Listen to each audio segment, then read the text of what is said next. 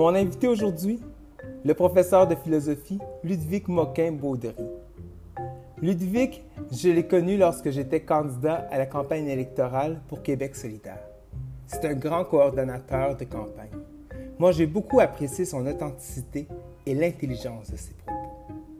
C'est pourquoi je vous invite à écouter ce podcast qui alimentera votre réflexion sur la société que nous avons et que nous voulons.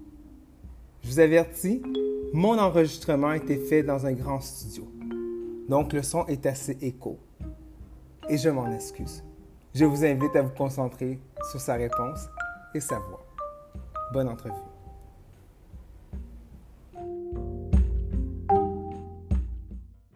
J'essaie de voir comment est-ce qu'on peut penser à la réouverture euh, non seulement économique, mais euh, de la société, puis qu'on puisse avoir au moins euh, une plateforme d'échange, que du monde peut en parler. Puis je vais voir toi comment tu as vécu ça, le, le, confinement, lorsque tout est arrêté. Ah ben moi, écoute, j'étais en semaine de relâche quand, quand l'OMS a déclaré la pandémie. donc, j'étais en train de, de, de, planifier la suite de ma session. Mais tu sais, c'était une semaine plutôt tranquille. Puis, euh, fait qu'au début, il avait annoncé pour deux semaines. Fait que pour moi, c'était comme un espèce de prolongement de ma relâche, mais bien sûr, j'avais le sentiment que ça n'allait pas rester comme ça. Mais, euh, puis surtout, pendant justement ces deux premières semaines-là, euh, c'était plutôt calme de mon côté. Puis en plus, c'est que j'étais en processus de déménagement. Là, je suis dans mon nouveau logement, mais oh. j'avais déjà un déménagement de prévu. il fallait juste que. En, fait, il restait. Pendant la semaine de relâche que c'était prévu? Non, c'était prévu pour euh, le, le, 12 avril. OK. Euh, mais il nous, il nous, restait quand même à passer chez le notaire.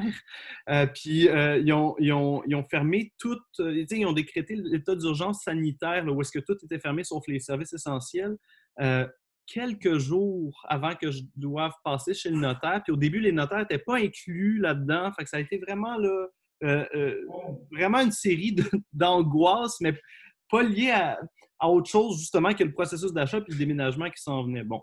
Euh, mais finalement, on a réussi à faire ce qu'on avait à faire, mais pour moi, le stress était lié à ça. Puis, en fait, il y a beaucoup de gens qui se sont, qui se sont retrouvés pendant la période de confinement, un peu pris tout seuls chez eux, euh, à, tourner un peu en rond. oui, à un moment donné, euh, Netflix puis YouTube, on a fait le tour. Ou, on est tanné. Mais moi, de mon côté, il fallait que je prépare comme un aménagement, que je fasse de la peinture, que tout ça. Fait que j'ai été chanceux euh, dans tout ça, que j'avais déjà un projet qui me demandait de sortir de chez moi. Bon, je déménageais à quelques coins de rue, fait que c'était pas bien, dangereux. mais, c'était ça. Donc, euh, euh, là-dessus, ça, a été correct. Puis une fois passé le déménagement, ben, aménager dans une nouvelle place, ça prend du temps. Là, ça commence à ressembler à quelque chose. Euh, mais c'est ça essentiellement qui m'a qui m'a occupé. Je me sens quand même chanceux euh, dans tout ça, honnêtement. Est-ce que tu as eu un retour euh, au travail déjà ou est-ce que tu faisais l'enseignement à distance? Oui. professeur, donc après la semaine de relâche.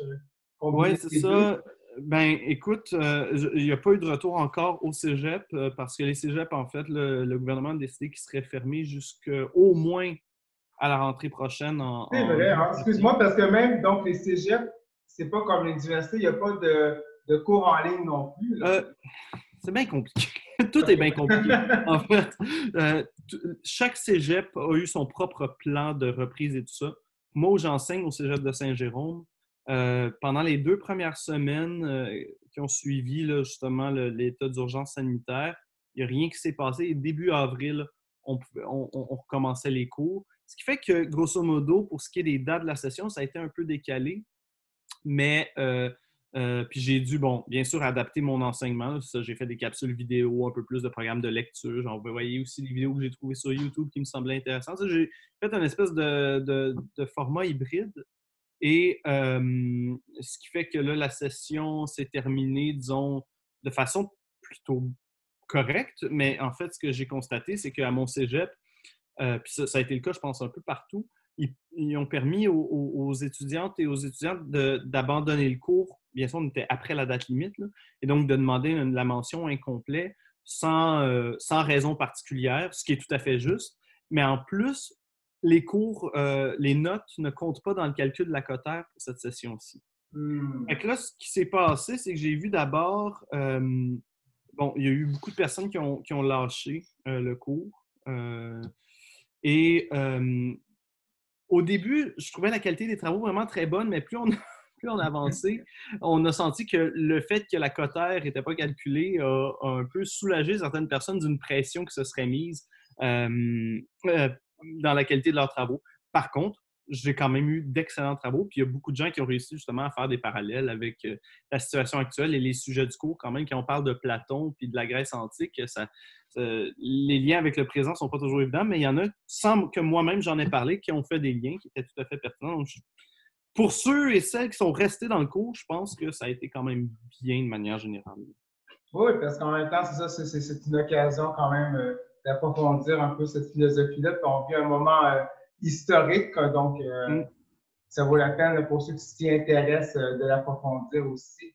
Oui, puis en plus, là, je vais donner un cours d'été, mais là, entièrement en ligne, euh, en intensif. OK.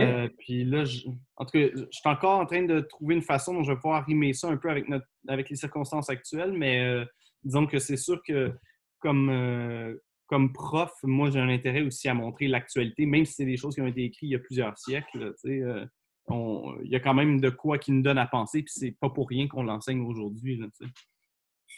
Et aujourd'hui, justement, est-ce que tu vois ça comme en tant que. Je trouve que la, philosophie et l'histoire vont, tous se, rattachent. Hein?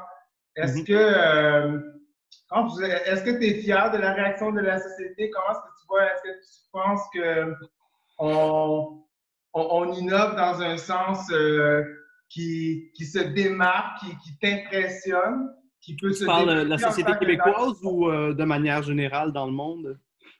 Pardon? Tu parles de la société québécoise ou de manière générale dans le monde? Euh, on va commencer par. C'est une bonne question. Je commencerai par euh, la société québécoise parce que j'imagine dans général dans le monde, il qu'on commence par la Chine. Mais par rapport ici au Québec, comment est-ce que tu vois ça? Bien, et puis je me permets de dire qu'en même temps, on fait une conversation, qu'on n'est pas dans la critique, qu'on est vraiment euh, entre humains qui discutent, euh, non partisans, puis de peut-être euh, dire ce qu'on pense. Là. Oui, oui. Ben, écoute, moi, comme pour la plupart des événements historiques, j'ai de la difficulté à en tirer des bilans absolument positifs, absolument négatifs. Là, pour moi, il y a. bon, est-ce que, est que je suis fier de la façon dont le Québec a, a, réagi. J'ai beaucoup discuté avec le sentiment de fierté de, manière générale, mais je dirais que, tu sais, bon, il y, a des chiffres sur la contamination et tout ça, puis sur le nombre de personnes décédées et tout ça.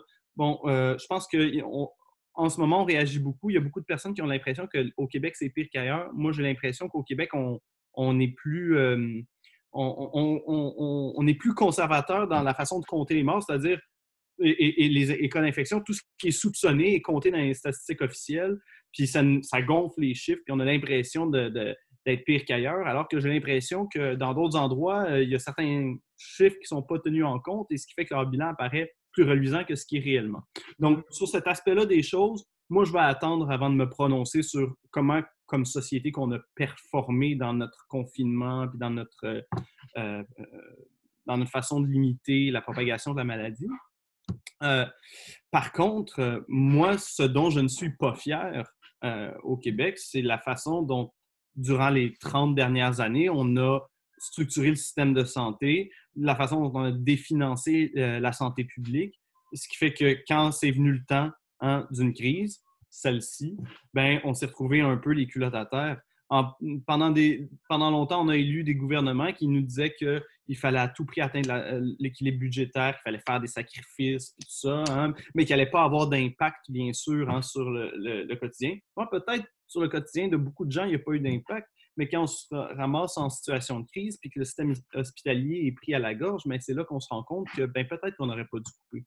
C'est facile de dire ah, on peut couper quand les choses sont dans la normale, mais il y a certaines choses comme la santé publique qui sont en place, notamment pour des périodes de crise. C'est comme dire, euh, je ne vais pas payer, bon, ben, c'est une drôle d'analogie, mais c'est comme dire, je ne vais pas payer pour un, sac gonflable dans mon char parce que je n'ai pas d'accident. Oui, mais c'est le jour où tu vas avoir un accident que ton sac gonflable, tu vas être content de l'avoir et d'avoir payé pour. Donc, moi, ce dont je ne suis pas fier, c'est la façon justement dont on a euh, traité nos services publics et en premier lieu le système de santé, mais il y a aussi beaucoup de choses en éducation, beaucoup de problèmes en ce moment qui font surface par un manque de personnel, déjà qui était criant avant la crise, mais là, en plus, euh, avec la pression qui est mise sur les professeurs, euh, c'est très difficile, surtout au primaire secondaire. Hein. mais en même temps, d'un autre côté, je pense que l'expérience est, très intéressante. La pandémie, pour les gens qui ont justement le, privilège, disons ça comme ça, de ne pas avoir une santé fragile, euh, de ne pas avoir des proches dans des CHSLD euh, où est-ce qu'il y a eu des crises. Euh, pour les gens qui sont dans une situation comme ça, comme moi, ou peu importe, il y a quand même un apprentissage qu'on fait là-dedans. J'ai discuté avec beaucoup de gens quand même qui, qui, se rendaient compte, par exemple, de toute cette pression qu'on se met au quotidien pour euh, ça, c'est vrai particulièrement pour les femmes. C'est une femme qui me témoignait de ça. Pour l'apparence, le temps qu'on investit à chaque jour, par exemple, pour le maquillage et tout ça, qui là, ben, on se retrouve chez nous, puis on travaille de la maison, puis on n'a plus besoin de se mettre cette pression-là. Puis, ah, tiens, je me sens un peu plus légère, qu'elle me, disait. Mais ce genre de choses-là, en fait, toute cette réflexion sur la notion d'essentiel puis de non essentiel dans nos vies, euh, qu'est-ce qui vaut vraiment la peine? puis dans nos vies individuelles, mais aussi, encore une fois, je ramène ça à la société. on, a négligé pendant très longtemps certaines catégories de personnel, justement, dans le système de santé, les préposés aux bénéficiaires, par exemple. Euh, pendant longtemps, parce que c'est un métier qui n'a pas beaucoup d'études et tout ça, qui n'est pas valorisé, mais on se rend compte que c'est pas parce que c'est pas payé cher que c'est pas important. Puis en effet, la caissière à l'épicerie fait peut-être le salaire minimum, mais pas mal plus importante en temps de pandémie que beaucoup de gens qui travaillent dans des tours au centre-ville. Donc, oui. Mais est-ce que tu penses qu'en même temps, euh, on, prend conscience, mais euh, dans cette réouverture de l'économie, est-ce que tu penses qu'on ne va pas justement rater cette chance-là de non seulement prendre conscience, mais d'appliquer? Parce que tu sais, quand tu parles euh, de la personne qui dit, ben, mon apparence, finalement, je me rends compte que je me prépare moins. Moi, j'ai mes amis dans le même sens, des choses, des choses qui étaient plus importantes, il dit, avant, j'avais pas le temps de manger à table avec mes filles de jouer au basketball après le souper. Là, il dit, je suis pas sûr si tout le monde va pouvoir retourner dans ce rythme-là infréné. est-ce que tu penses que, ou comment on va pouvoir faire en sorte que la société va faire en sorte qu'on va pouvoir revenir vers ces valeurs-là? Et quand tu parles des petits travailleurs, on réouvre l'économie et là, les syndicats parlent, mais inévitablement, les gens vont continuer à aller dans les épiceries, les caissiers vont être là. Est-ce que tu penses qu'on va avoir l'occasion et comment faire pour euh, prendre cette pause-là puis euh, prendre conscience et agir? Ça, c'est une méga question. Euh, moi, je pense qu'il n'y aura pas de retour à comme c'était avant.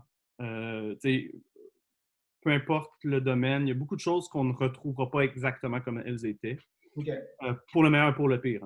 Hein. mais pour ce qui est de justement cette prise de conscience-là, euh, par rapport aux, gens qui sont plus essentiels dans le fonctionnement de la société et de l'économie et tout ça. Mais j'ai tendance à être un optimiste de nature. Je pense que là, le gouvernement est dans une grande campagne pour l'embauche de 10 000 préposés aux bénéficiaires. Puis, la crise des CHSLD, le, manque de personnel comme ça, euh, puis tout ça, ça, laisse une trace. Puis surtout que là, on n'a pas encore de vaccin pour la COVID. Il va peut-être avoir une deuxième, une troisième vague et des reconfinements, déconfinements, reconfinements, etc. Donc, on est. C'est pas quelque chose dont on va sortir, dont on va être sorti là, à, court, moyen terme.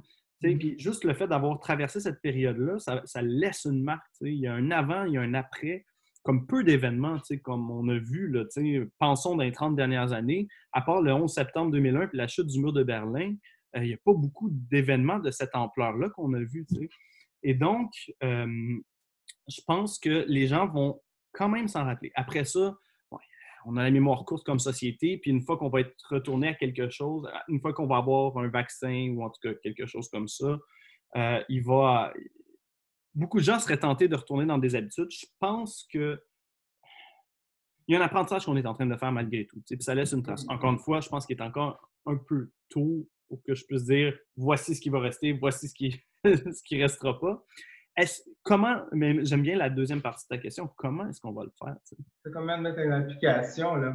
Mais, mais, je pense que ce qu'on est en train de faire là, hein, parler aux gens, rappeler ce genre de leçons-là, que ce soit comme individu, que ce soit comme personnes qui ont des tribunes, comme professeurs, je pense qu'éventuellement, il y a aussi les partis politiques vont devoir se saisir de cette, question-là. les syndicats en font partie. je, pense que la responsabilité est partagée. Le comment, je pense à c'est des questions qui se règlent au niveau collectif, donc ça va être des acteurs et actrices de niveau collectif qu'il va falloir qu'ils prennent la balle au bon. J'ai confiance que les partis politiques, en tout cas ceux qui ont le plus à cœur euh, le bien-être de la société, vont le faire. Euh, puis, euh, je, pense, je pense que ça va être le cas. Encore une fois, je suis un optimiste, mais je pense que la voie politique est la plus porteuse, la plus féconde pour, disons, cimenter certains de nos acquis, si on peut retirer quelque chose de positif là-dedans, je pense que c'est par la voie politique, notamment, en tout cas au niveau sociétal, qu'on va pouvoir euh, cimenter ça. J'aime ça. Ben, mais il faut, il faut rester optimiste dans tout ça. Puis moi, je mm. pense que c'est la clé. Moi, je suis, je suis d'accord avec toi. On, est dans une période d'apprentissage. Puis peut-être c'est là qu'il faut rester optimiste, de dire, ben, au moins présentement, on apprend, on ne tourne pas le dos euh, à la réalité. Mm. C'est peut-être ça déjà le plus optimiste. Puis, j'avais parlé euh, tout à l'heure, j'avais vu un texte euh, que tu avais beaucoup aimé. Euh, je m'excuse, j'ai complètement un blanc de mémoire sur. Ah, ben je l'ai retrouvé en fait. Je l'ai retrouvé, ça vient de La valse aux adieux, le roman de Milan Kundera. Ouais. et il disait, il dit que le désir d'ordre veut transformer le monde humain en un règne inorganique où tout marche, tout fonctionne, tout est assujetti à une impersonnelle volonté.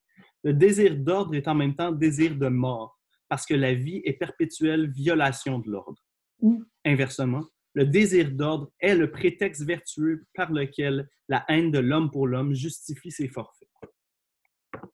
Euh, euh, J'avais beaucoup ce texte-là, puis euh, je trouvais que je ne peux pas m'empêcher de, de, l'aborder avec toi parce que en tant que philosophe, avec tout ce qu'on vit, mais il y a ça aussi, hein, on est, moi je pense qu'on est quand même chanceux au Québec. Il y a pas, euh, tu parlais tout à l'heure si ma position était par rapport au Québec ou à l'international. Si on parle de l'international, comment tu vois ça? Cette façon de vouloir maintenant protéger des peuples, il y a des gouvernements qui vont mettre un peu euh, leur désir d'ordre à profit euh, peut-être plus négatifs sur mm. euh, leur besoin de, de, soumettre certains peuples.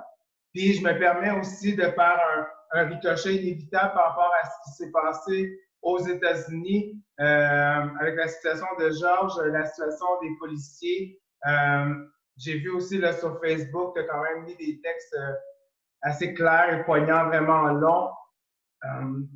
j'ai l'impression qu'on est aussi dans cette situation-là dans la société où il y a beaucoup d'autorités présentement qui jouent avec ça. Comment tu le vois tout en restant optimiste? C'est quoi tes inquiétudes ou ta perception de ce qui se passe euh, versus ça?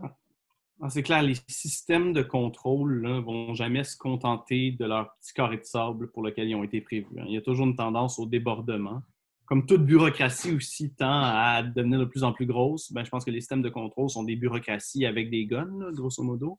Ah euh, mais euh, mais c'est sûr qu'en plus, dans un moment où, pour des raisons humanitaires, la population, en tout cas la majorité de la population dans la plupart des pays touchés, hein, euh, comprend la nécessité de, de, de, se mettre des limites qu'on ne se met pas d'habitude. Hein. Mais bien sûr, dans un contexte de régime totalitaire où ou de régimes politiques où il y a des personnes à tendance autoritaire qui sont au pouvoir, pensons aux États-Unis sous Trump, ben, c'est sûr qu'il y a toujours ce risque que, profitant de cette vulnérabilité, hein, parce que c'est de la vulnérabilité, on est tous chez nous, mis en cause et tout ça, on est beaucoup plus facilement hein, contrôlable. On, on est Avec un ennemi qui est invisible aussi. Ben, c'est ça, en plus. Puis là, on, pourra parler, pourrait parler également de tout ce qui va être contrôle biométrique, contrôle. déjà, on fait des scans de température corporelle à l'entrée de différents édifices ou services et tout ça. Et ce genre de dispositif-là pourrait être pérennisé euh, comme après les attentats du 11 septembre 2001, on a soumis le transport aérien à toutes sortes de nouvelles normes, mais également aux États-Unis, il y a eu le Patriot Act qui donnait énormément de pouvoir au service de renseignement pour espionner les citoyens. Hmm. Ben, ici, on est dans une situation analogue. Euh, donc, en effet, euh, aux États-Unis, en Chine, on, le voit à Hong Kong, et, dans d'autres endroits encore. On, il y a je pense que c'est le ministre de l'Environnement de l'Alberta qui disait c'est le temps de construire des pipelines parce que les gens ne peuvent pas manifester. Oui, oui, j'ai entendu.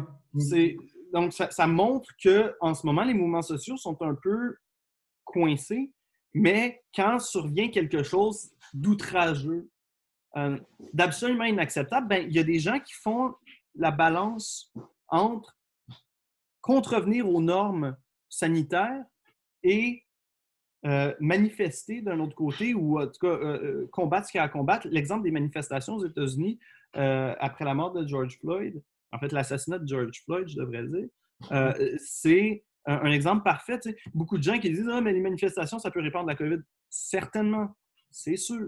Mais c'est quoi, c'est quoi le coût pour les gens qui sont en train de manifester? Parce que c'est des manifestations qui témoignent d'une souffrance qui est qui est incrusté au sein même de leur existence. de, mourir de la COVID ou de risquer peut-être la mort par la COVID versus hein, mourir sous les balles de policiers ou euh, sous les genoux de policiers, euh, je veux dire, ça, revient. Le calcul n'est pas trop, euh, comment dire, est pas trop difficile à faire. Je veux dire, si en ne respectant pas certaines normes sanitaires, on peut quand même manifester contre un système qui nous oppresse depuis encore plus longtemps. Mais il y a des gens qui vont faire ce choix-là, puis on ne peut, pas, vraiment leur reprocher. Moi, euh, je pense que ce qu'on voit se passer aux États-Unis en ce moment, c'est autre chose d'historique. Puis peut-être que la pandémie et le, confinement vient alimenter aussi le, le, sentiment que les gens ont d'être euh, étouffés hein, en plus.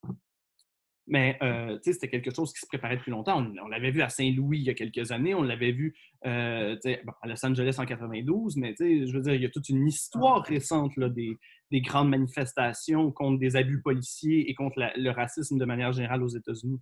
Mais là, avec la COVID, euh, la population afro-américaine a été sévèrement touchée à New York. En plus, je veux dire, on a là des ingrédients parfaits pour on a déjà, juste avec ça, un, cocktail parfait. Puis de l'autre côté, ben, les suprémacistes blancs euh, qui s'activent parce qu'ils sentent que Trump est de leur bord. Euh, puis euh, on, est, dans quelque chose de particulier. Puis, on peut ramener ça à la question du, désir d'ordre, de contrôle dont il était question justement dans la citation de Kundera. Je pense qu'il y la vie est désordre, la vie, il a quelque chose de débordant là-dedans. Hein, puis euh, il y a des gens qui sont dans des situations privilégiées aux États-Unis euh, et qui veulent garder un contrôle sur l'existence. Et le, racisme, c'est aussi une, façon d'assurer le contrôle hein, ou de, justement euh, de, mettre certaines personnes hein, dans une catégorie, de leur autoriser certaines choses, leur interdire et de les obliger à faire d'autres choses. Et comme ça, moi, comme personne qui n'est pas victime de ce système-là, j'ai l'impression d'avoir le contrôle sur une dimension de l'existence. Et donc, ce que, la souffrance que, moi, que moi je vis, parce que je pense qu'il y a beaucoup de gens dont le racisme est aussi. Euh, c'est pas, ils se lèvent un jour en se disant je vais être raciste, c'est qu'il y a aussi quelque chose là qui, qui, les prédétermine et qui mm-hmm. ils souffrent. Puis une des façons d'exprimer ou de, disons, de vivre avec cette souffrance-là, c'est de la, de la, transférer sur un autre groupe.